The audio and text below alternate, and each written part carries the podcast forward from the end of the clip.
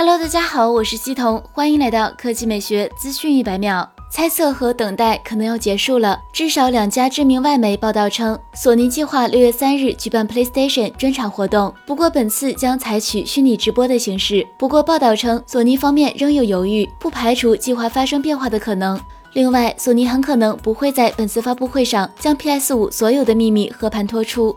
但玩家让那个可以期待一方、三方游戏、主机外形等元素先行公布。此前，PS 官方杂志暗示的三方游戏包括《战地六》《尘埃五》《FIFA 二十一》《上古卷轴六》等。索尼 CEO 吉田宪一郎也曾公开指出，公司将投入巨资开发 PS5 第一方游戏，为玩家带来无与伦比的沉浸式无缝式游戏体验。据悉，PS5 采用了定制 AMD 八核心、3.5G Zen 2 CPU，定制 RDNA 2 GPU，包含三十六组 CPU 单元，浮点运算能力为十点二八 TFL OPS，搭载十六 G GDDR6 内存，定制八百二十五 G SSD，四 K UHD 蓝光光驱。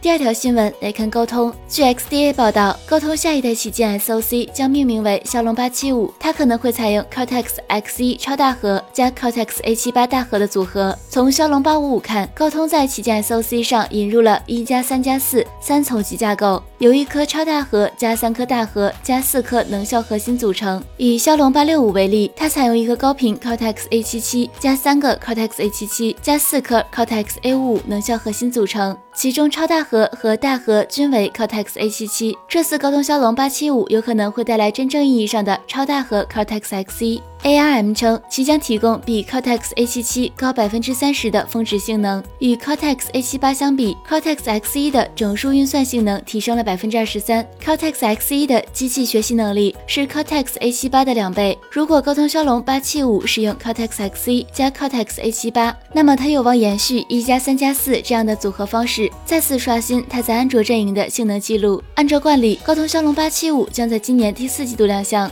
此前有爆料称，高通骁龙八七五会提前亮相。考虑到疫情尚未消除，是否会提前发布还是未知数。毫无疑问，高通骁龙八七五将是二零二一年安卓旗舰的标配，而且小米有可能会是首发厂商，值得期待。好了，以上就是本期科技美学资讯百秒的全部内容，我们明天再见。